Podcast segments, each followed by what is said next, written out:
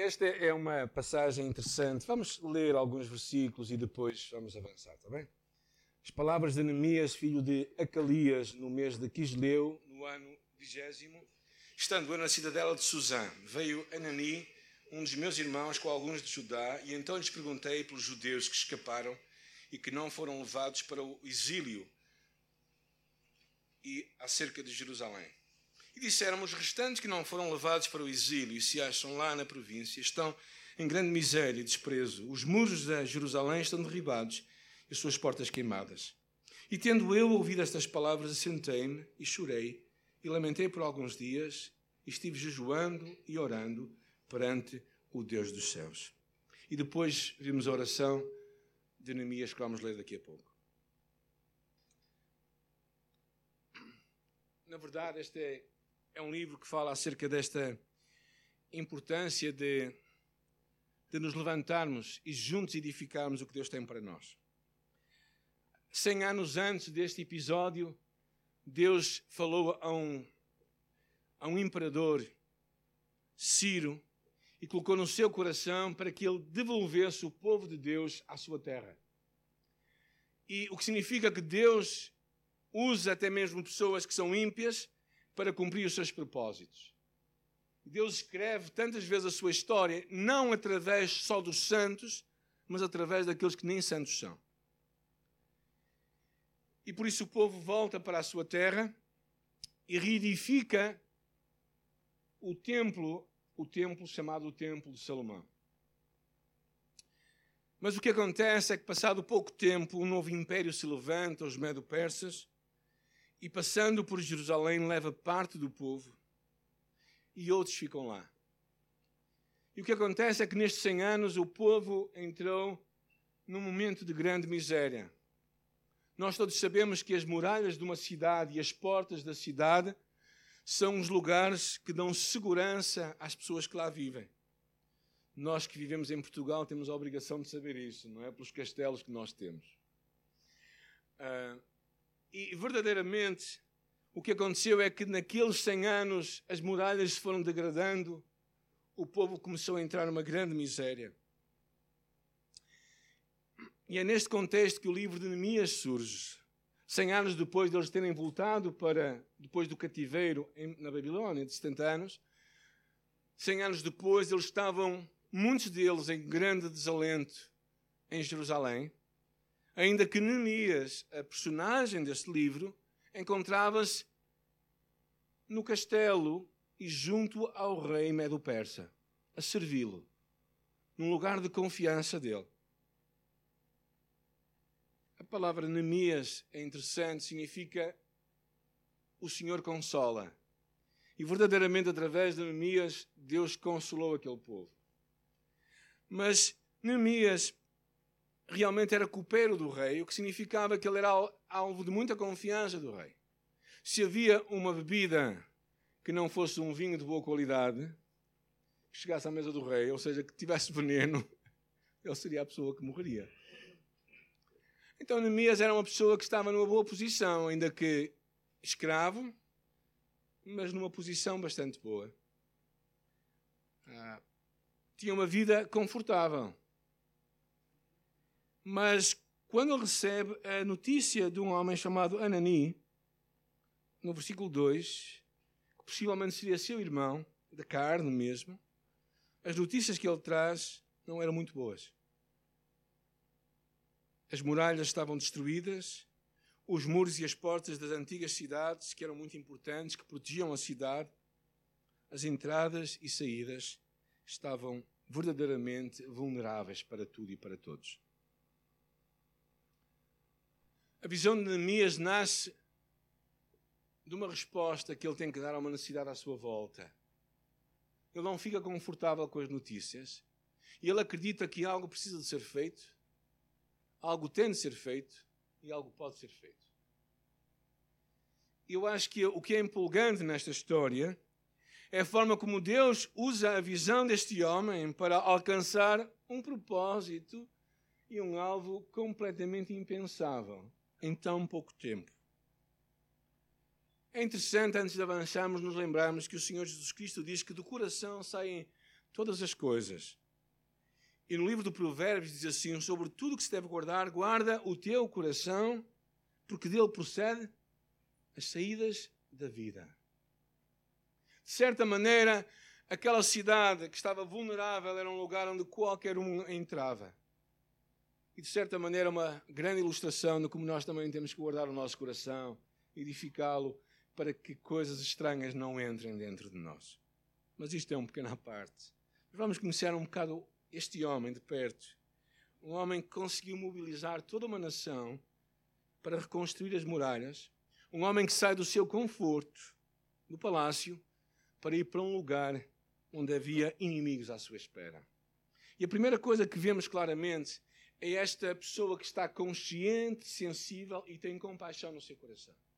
É alguém que escolhe não ficar sozinho, não ficar a viver o seu mundo, a sua realidade. Alguém que escolhe ser informado do que está a acontecer à sua volta, da realidade. E o ambiente que percebemos era aquele total abandono do povo judeu. É alguém que se mantém informado do que está a acontecer, fora do seu próprio mundo, para entender como é que ele pode fazer uma diferença. Neemias poderia aproveitar a sua situação, fechar o seu coração viver o seu dia a dia porque estava assegurado. Tu e eu podemos fazer o mesmo. E na verdade, ou só nos preocupamos que o nosso dia a dia seja assegurado e que Deus nos abençoe, ou então consideramos também ser uma bênção para os outros. E a grande dificuldade, eu acho que de, de muitas das nossas igrejas, é que nós pensamos que o, o final destino da bênção de Deus somos nós. E não. Nós somos um veículo da bênção de Deus para outros. E se calhar é aqui que muito do meio evangélico se divide. Porque há muita gente que acha que o melhor é nós engordarmos. E, e a outra proposta, que eu acho que é a proposta de Deus, é nós abençoarmos. Encontramos isso no livro de Gênesis, capítulo 12, quando Deus chama Abraão e diz, e diz a ele: Tu serás uma grande nação. E Deus diz que o vai abençoar. Mas também diz que através dele todas as nações seriam abençoadas muitas vezes está ilustrado nos dois grandes rios que existem em Israel, não é? No Rio Jordão, que tem vida, e no Mar Morto, que tem morte. Porque o Mar Morto não tem saídas, só tem entradas. E se tu na tua vida não tens uma saída de bênção para outras pessoas, então tu podes ser um candidato a simplesmente seres uma morte. Seres cristão, mas não percebes que a tua chamada é seres bênção para o outro. E no mundo cheio de necessidades, é fácil nos fecharmos em nós próprios e não estarmos dispostos a sermos agentes de mudança. Precisamos de ser homens de poder espiritual. É interessante, alguém disse assim: quando deixamos de sangrar, deixamos de abençoar. Curiosamente, no inglês, a palavra bênção e sangue tem a mesma raiz, que é blessed and blood. O que significa que, por vezes, para sermos bênção para o mundo, temos que dar o nosso sangue, o nosso esforço. Jesus claramente falou isso. Aquele que não está disposto a amar-me mais do que a sua mãe, pai, mulher, filhos e a sua própria vida, não pode ser meu discípulo. E Neemias estava interessado. Vemos aqui Neemias e ele começa a perguntar. Vejam o versículo 2. E então lhes perguntei. Ele decide se inteirar. Ele vai à procura da informação. Ele procura saber o que está a acontecer. Eu acho muito interessante como Deus é, é tão fora dos nossos critérios. No livro de Jeremias temos uma palavra de Deus muito interessante que diz assim: Procurai a paz da cidade para onde vos fiz transportar em cativeiro. E orai por ela ao Senhor. A proposta de Jeremias é o que Deus fala a Jeremias era que eles deveriam ser uma bênção aonde? E para quem? Para a cidade que os tinha levado como cativos. O que significa que eles tinham que orar por quem? Pelos seus inimigos. como o nosso pensamento é tão diferente do pensamento de Deus. Hein? Para Neemias não era esta a proposta. Na verdade, a preocupação de Neemias era com o seu próprio povo. Mas em Jeremias, a bênção não é só para o seu próprio povo que estava longe, mas a bênção é até para os seus próprios inimigos. Por quem deveríamos orar e buscar bênção de Deus? Que grande desafio, não é? Lembramos as palavras do Senhor Jesus para nós, de sermos o sal da terra e a luz do mundo. Ou seja, de sermos agentes de mudança numa geração que está corrompida. Por isso, o que, o que Jeremias fa, o que Neemias faz, basicamente, é ele sai, ele dispõe-se a sair da sua vida confortável no palácio para, para estar consciente da realidade à sua volta, para estar sensível e para ter compaixão.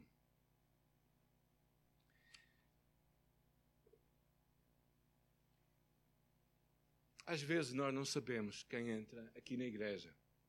Eu tenho tido as conversas mais curiosas com gente que tem passado aqui. Uma delas aconteceu há cerca de um mês atrás com uma senhora que passou e com quem começámos a conversar. A propósito simplesmente de cumprimentarmos lá fora e depois ela, entretanto, passou outra vez e começámos a conversar e eu vim ouvir a história dela. Impressionante as histórias de pessoas que Deus nos faz conhecer quando nós estamos dispostos a conhecê-las. E eu louvo a Deus porque algumas delas têm conhecido Jesus por causa do nosso interesse em estarmos perto delas. Nós nunca revelamos as histórias das pessoas que estão connosco, mas o que Deus fez na vida de alguns tem sido verdadeiramente incrível, porque nós nos temos disposto a ser sal e luz na vida delas. E era isso que Neemias percebeu. Eu não posso ficar no palácio quando os meus irmãos estão a passar um desprezo total. E ele quis se inteirar da situação. O que acontece a seguir é que ele decide fazer uma coisa. Curioso o versículo, não é? O versículo 4. Vejam bem. Tendo ouvido estas palavras, que é que ele faz a primeira coisa? Não. Não chorou ainda. O que é que ele faz a primeira coisa? Assentem. Por que é que uma pessoa se assenta? Quando ouvimos uma notícia forte, nós temos que nos sentar. Então, ele ficou abalado. Ele senta-se, ele chora, ele lamenta, ele jejua. E diz aqui por alguns dias. Mais à frente, no capítulo 2, versículo 1, vamos descobrir que são quatro meses. Não é dias, são quatro meses. Então ele está verdadeiramente empenhado a parar antes de avançar. Ele está, ele decide parar para, para perceber qual era a situação. Ele decide jejuar, ou seja, alguém preocupado, empenhado, decidido não empurra os outros para fazer a vontade de Deus, mas ele dispõe-se a ele ser a resposta de Deus para aquela necessidade. Como Jeremias, quando Deus o chama, a quem enviarei e quem há de ir por nós? Eis ali o pastor, envia-o a ele. Não foi isso que Jeremias disse? Alguém está cá? Ou seja, ele dispõe-se, Neemias dispõe-se a ele ser a resposta para aquela necessidade. É interessante que às vezes é importante parar e pensar antes de avançar. Isto para mim é muito importante. Ou seja, Neemias dispõe-se para que a obra começasse por seu intermédio. Talvez possamos perguntar o que é que Deus quer fazer na tua vida e através de ti na vida de outros. Já lhe perguntaste? Estás disponível para ser usado por Deus? Neemias poderia dizer a próxima geração que faça alguma coisa, mas Deus queria usar Neemias. Este momento de paragem eu acho que é essencial para que aquilo que viesse a acontecer fosse começado em Deus e não nele. Porquê? Porque se calhar, como Neemias, eu também sou uma pessoa muito proativa. Então, quando eu ajo muito rapidamente, às vezes não posso pensar que seja Deus a agir. Então, esta paragem de Neemias, eu acho que é uma paragem para ele considerar o seu coração. Para ele parar, meditar, chorar, jejuar e orar. Porque aqui está mais uma das coisas que acontece. O que é que tu e eu fazemos quando chegam as más notícias? Tomamos uma pastilha para dormir melhor? Falamos com o melhor conselheiro que nós temos? O que Neemias faz é muito interessante, porque a ordem eu acho que é significativa. Ele diz: Sentei-me e chorei e lamentei estive a jejuar e a orar. Eu acho que a ordem é muito interessante. Primeiro, porque mostra Neemias como um homem de carne e osso e espírito.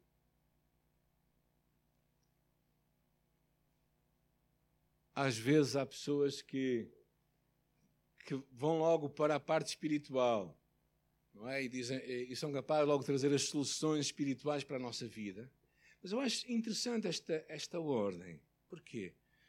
Porque tu e eu também precisamos de parar como pessoas, como indivíduos, para sentir. Eu acho que Neemias mostra a sua integridade como pessoa. E chora, e lamenta. Não há mal nenhum em chorar e lamentar. Mas ele não fica por aí.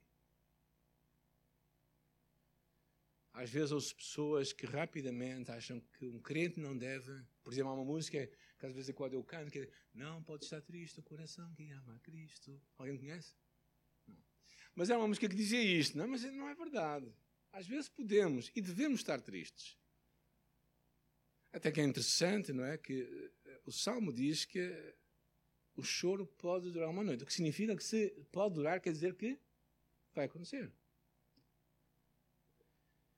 mas não fica ali. E é interessante porque a pergunta é: o que é que tu, ao final das contas, fazes com as más notícias? E o que ele faz, ele decide buscar a Deus.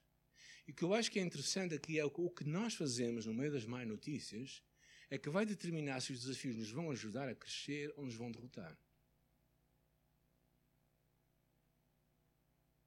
E o que Neemias faz é que ele busca a Deus ele busca a Deus, porque ele sabe que de Deus virá a resposta. A preocupação torna-se em oração. A Bíblia está cheia de conselhos acerca disto. Eu trouxe somente alguns. Filipenses 4. Todos nós tínhamos que saber de cor, ou temos que saber de cor, que diz: Não andeis ansiosos por coisa alguma, antes sejam em tudo conhecidas diante de Deus as vossas orações. Ou seja, Deus não nos diz para não andarmos ansiosos somente, mas Ele diz para tornarmos a nossa ansiedade em oração. E Pedro vai mais longe quando diz: lancem sobre Ele toda a vossa ansiedade, porque Ele tem cuidado de vós. Por que é que tu e eu lançamos a nossa ansiedade sobre Deus? Por quê? Porque Ele cuida de nós. Esta é a promessa. E eu gostei muito da, do Salmo 55, que diz: Lança o teu cuidado sobre o Senhor e Ele te susterá.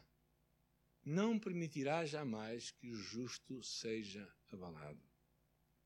Gosto muito deste jamais. Quando tu e eu transformamos as nossas preocupações em orações, Deus tem permissão para agir. Quando tu e eu mantemos as nossas preocupações em nós próprios, nós temos permissão para reagir.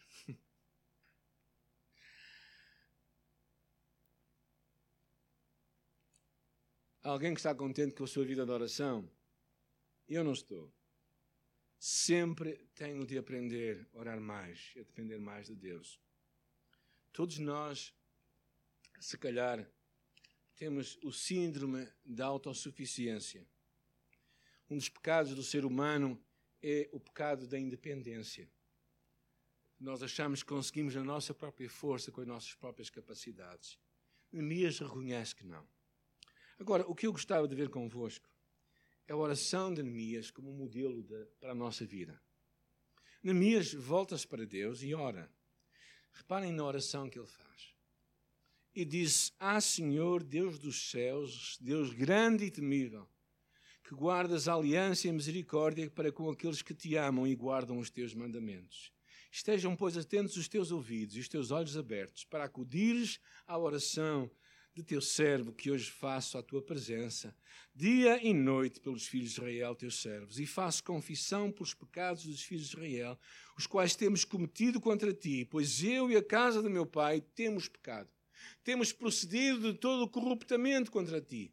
Não temos guardado os mandamentos, nem os estatutos, nem os juízes que ordenaste a Moisés, teu servo Lembra-te da palavra que ordenaste a Moisés, teu servo, dizendo: Se transgredirdes, eu vos esperarei por entre os povos. Mas se vos converterdes a mim e guardardes os meus mandamentos e os cumprirdes, então, ainda que os vossos rejeitados estejam pelas extremidades do céu, de lá os ajuntarei e os trarei para o lugar que tenho escolhido, para ali fazer habitar o meu nome. E estes ainda são os teus servos e o teu povo resgataste com o teu grande poder e com a tua mão poderosa.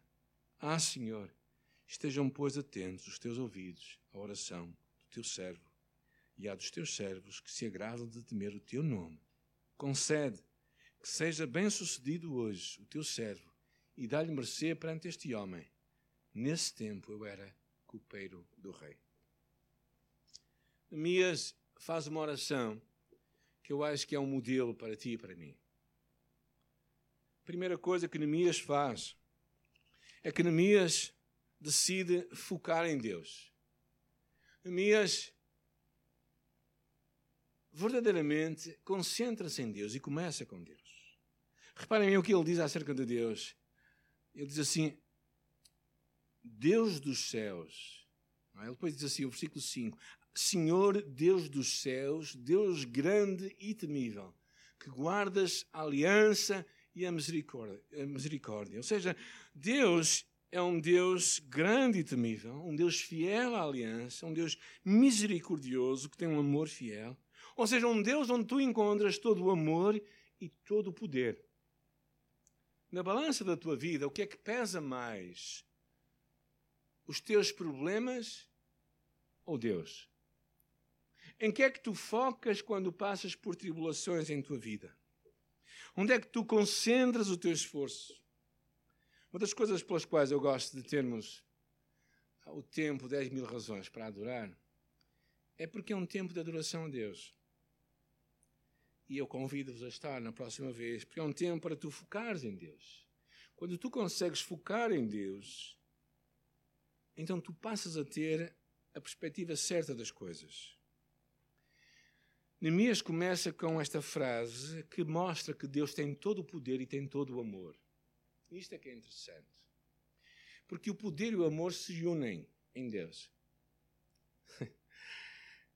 que é uma coisa curiosa. Porque raramente nós vemos isto acontecer. Às vezes há muita gente amorosa que tem pouco poder e pouca capacidade de agir. E há gente muito poderosa que tem pouco amor. Mas em Deus encontras todo o poder e todo o amor. Que é uma das coisas curiosas. Porque Deus não é umas vezes amor e outras vezes poder. Ele é sempre amor e ele é sempre poderoso. O importante que Neemias começa é focar em Deus, olhar para Deus, levantar os olhos para Deus, para este Deus que é um Deus verdadeiro e poderoso que poderia fazer tudo mudar. A segunda coisa que Neemias faz é o quê? Alguém quer me ajudar? Versículo 6 e 7. O que ele está a fazer? Ele pede perdão. Ele faz confissão de pecados. Ele assume os seus erros e os erros dos outros. Ele diz: estejam abertos os teus ouvidos, ah, porque temos cometido pecado contra ti. Versículo 6, a parte final. Temos, versículo 7, temos procedido de todo corruptamente contra ti. Não temos guardado os mandamentos. Ou seja, ele assume os seus erros. Neemias entende o pecado do povo, dos seus irmãos, e assume, faz confissão por eles. E também se inclui nesta confissão. Neemias poderia se distanciar dos seus irmãos, do seu povo, mas ele escolhe passar pelo processo de arrependimento e contrição. Eu digo aí, por vezes, a nossa realidade não muda porque nós não queremos mudar o nosso coração, só queremos mudar as nossas circunstâncias. Eu acho que aqui é uma das chaves desta passagem, é que tudo começa no coração do homem. Neemias percebe isso. Neemias percebe que se a situação é aquela, é porque o coração do homem precisa de ser mudado. Ora, pensa na tua vida. De que é que tu te lamentas? Agora não vamos ouvir o livro de lamentações do caminho agora, não? Mas o que é que tu te lamentas? Se calhar é tempo para tu consultares o teu coração. É tempo para tu ver se tudo está bem contigo, Deus. Não tens que inventar pecados, não é? Mas tens que ser honesto. Honesto e perceber que tudo começa aqui. O salmista dizia: Sonda-me, ó Deus, e conhece o meu coração. A importância de assumirmos os nossos erros. Eu também acho muito interessante uma coisa. Neemias pede a favor dos erros de quem? Do resto do povo. Nós vivemos numa sociedade profundamente individualista, no qual nós achamos que cada um vai responder por si. Sim e não. Há uma vertente comunitária que não sai da Bíblia. E eu podia vos mostrar isso em muitas passagens bíblicas. Não é que nós temos que assumir o pecado dos outros, mas nós somos responsáveis numa comunidade pelo pecado também dela nós temos que perceber que a vida como corpo de Cristo, nós somos um membro do corpo e não somos o corpo de Cristo. A palavra de Deus claramente diz que nós, que nós juntos somos o corpo de Cristo e cada um deles membro individual. Mas que significa, o que significa que tu não és corpo, eu não sou corpo, mas nós somos corpo. Significa que de alguma forma nós precisamos também de estar atentos e de perceber a dinâmica, muitas vezes comunitária, que tantas vezes nós queremos descartar de nós próprios. E eu acho que há um lugar para isso. Claramente nas Escrituras há um lugar para isso. Na oração do Pai Nosso é um modelo disso, muito claramente. Ninguém pode fazer oração sozinho dizendo Pai Nosso. É ridículo, isso não é português. Nem brasileiro, desculpem agora os brasileiros, agora vou meter convosco. Ou seja, isto não existe, não é Pai Nosso. Quando dizemos Pai Nosso, está a falar de um plural, uma comunidade que ora. A terceira parte da oração, encontramos no versículo 8 e 9, é muito interessante. É, é ele esperar em Deus.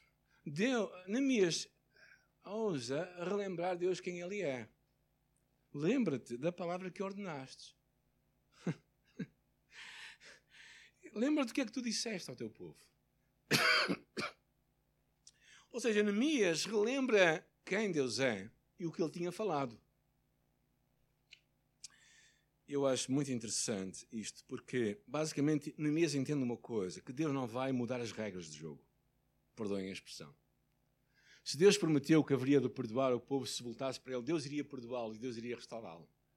Esta é uma certeza. Ou seja, Neemias acredita de uma forma completa de que Deus haveria de mostrar a sua sorte se eles se voltassem para Ele. E outra coisa que eu acho muito significativa nesta mensagem é o versículo 10 e o versículo 11, que ele fala de uma outra vertente, também nesta oração, que é assumir a sua identidade. E ele mesmo diz: Eles são o teu povo, eles são os teus servos. Ele decide relembrar a Deus que o povo de Deus não deixou de ser o povo de Deus, que eles não deixaram de ser os servos de Deus. As coisas estavam mal, eles tinham pecado, eles estavam afastados de Deus, mas eles não deixaram de ser quem são. Tal como tu e eu não deixamos de ser filhos de Deus porque pecamos ou porque nos afastamos, como alguns pensam. A nossa identidade não muda. O que pode mudar é o nosso relacionamento com Deus. Tal como quando tu estás numa família, tu não vais deixar a tua identidade simplesmente porque te rebelaste contra o teu pai. Porque não gostas do teu pai ou da tua mãe, então tens um processo de rebeldia. Tu não deixas de ser pai daquela pessoa, nem, tu não deixas de ser filho daquela pessoa, seja ela quem for. A tua identidade não muda, também tu não mudas. E Deus, e, e Neemias relembra Deus disto. Neemias relembra Deus e diz: Eles são o teu povo, eles são os teus servos. Uma das armas de Satanás, tantas vezes, é trazer acusação sobre nós. É fazer-nos crer que Deus já não nos ama, nem se preocupa connosco, porque nós nos portamos mal. Ou seja, às vezes nós pensamos que devido à nossa desobediência, nós estamos separados de Deus. E que Deus tem tantas coisas contra nós, que mesmo que nos voltemos para Ele, Deus primeiro nos vai fazer castigar. Não. Romanos diz que não há nenhuma condenação para aqueles que estão em Cristo Jesus. Nada nos pode separar do amor de Deus. É claro que o nosso relacionamento com Deus pode esfriar. Mas quem nós somos não vai mudar. Esta é uma das bases do Ministério Liberdade em Cristo com quem eu trabalho. Eu acredito muito nisto, que quem nós somos não muda. Ou seja, Deus nunca vai olhar para ti depois de ser seu filho, e dizer assim: Tu és desprezível. Eu não sei como é que te escolhi. Eu, eu mudei de ideias, eu vou mudar de ideias, vou deixar de confiar em ti. Deus nunca vai dizer isto. É verdadeiramente o que vemos é um Deus à procura do pródigo. É um Deus que busca e procura pessoas que voltem para Ele. Na sua oração, inclui este facto, que eu acho muito interessante. E a última parte da oração é muito interessante. É, um, é uma oração de descanso. Ah, Senhor, estejam, pois, atentos os teus ouvidos à oração do teu servo e à dos teus servos que se agradam de temer o teu nome. Concede que seja bem sucedido hoje o teu servo e dá-lhe mercê perante este homem ele descansa em Deus. Termina em confiança. Seja, Deus é plenamente confiável e Deus trará a resposta certa para que aquilo tudo mude. Salmo diz: Deleita-te no Senhor e Ele concederá os desejos do teu coração. Entrega o teu caminho ao Senhor, confia nele e Ele o fará. Eu acho muito interessante porque a oração começa em Deus e termina em Deus. E se vocês repararem, no capítulo 2, versículo 1, encontramos aí no mês de Nisan, no ano vigésimo do rei Artaxerxes, passam-se quatro meses depois deste episódio. Neemias soube esperar pelo momento certo, o momento em que o seu sonho e a sua visão poderia começar a acontecer. Claro que não foi um tempo de ociosidade, parece ter sido um tempo em que ele busca a Deus, espera em Deus. E se calhar começou a planear e a montar estratégias, mas encontramos, eu parece-me a mim, pelo contexto do, do, do capítulo, encontramos um Neemias descansado em Deus. Agora, eu gostaria de terminar com alguns, algumas perguntas para ti e para mim. A primeira delas é: o que é que está a incomodar o teu coração? O que é que tu achas que Deus te está a chamar a realizar? Qual é a tua necessidade? Qual é a chamada de Deus para ti? Qual é o grito que está no teu coração? Qual é? Estás sensível ao que Deus quer fazer em tua vida e através de ti para seres uma bênção para outros? Ou será que estás completamente ocupado com a tua agenda? Essa é a primeira grande pergunta. Neemias opta por sair do seu conforto e sair de uma vida confortável e planeada para aquilo que Deus tinha para ele. E deixa aqui uma visão, um grito comece dentro da sua alma. E um sonho. Um sonho. há muita gente que nos deixou grandes exemplos nas nossas gerações. Madre Teresa de Calcutá, na Índia. Pessoas simples, uma albanesa. Pessoas simples como Martin Luther King. Pessoas que mudaram o mundo porque tiveram, acreditaram em algo de Deus. Mais perto de nós, um homem chamado Machado, um pastor, que nos anos 40 teve uma chamada de Deus para abrir a sua casa e receber pessoas idosas em sua casa. E começou uma obra. Porque acreditaram, deixaram que dentro delas aquele grito crescesse, aquela visão crescesse. A Operação Mobilização, lá, que o Nilo teve a trabalhar há vários anos, com meia dúzia de adolescentes, jovenzitos que começaram a entrar no mundo e a fazer uma diferença, porque um grito estava na sua alma e eles não o calaram. Deus está à espera de homens e mulheres que ousem sair do seu conforto para ouvir Deus falar e perceber o que está à sua volta. É por isso que eu acredito cada vez mais na importância de nós, como uma comunidade, estarmos na nossa comunidade local e queremos fazer uma diferença nestas cidades. A segunda coisa, pergunta é o que tu e eu fazemos quando chegam as más notícias. Já aprendemos a confiar em Deus, a entregar a Ele as nossas necessidades. O Salmo 94, 19, eu achei muito interessante na nova versão internacional que diz assim: Quando a ansiedade já dominava o meu íntimo, o teu consolo trouxe alívio à minha alma. Salmo 94, 19. Ou então, na versão, na versão de João Ferreira de Almeida, diz assim: Na multidão dos meus pensamentos dentro de mim, as tuas consolações recriaram a minha alma. Ou seja, encontrar Deus no meio da nossa ansiedade, porque percebemos que Ele está lá presente. Falamos daqueles três versículos que nós lemos, não é? Filipenses 4, 1 de Pedro e o Salmo 52 também. Quando chegam as más notícias, o que tu vais fazer com elas vai determinar se aquilo vai te ajudar a crescer ou te vai derrotar.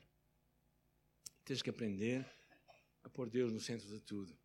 E a terceira desafio para ti e para mim é aprendermos a orar. Orar à maneira de Deus. Iniciar com Deus, reconhecermos o nosso pecado não nos esquecermos quem nós somos e confiarmos plenamente em Deus, porque Ele vai cuidar de nós. Neemias estava descansado em Deus. Porquê? Porque o tempo certo viria. E continuava a fazer o seu trabalho normal. eu acho que Neemias, eu vejo em Neemias um homem verdadeiramente comprometido com uma visão, mas estando certo que a visão se vai cumprir.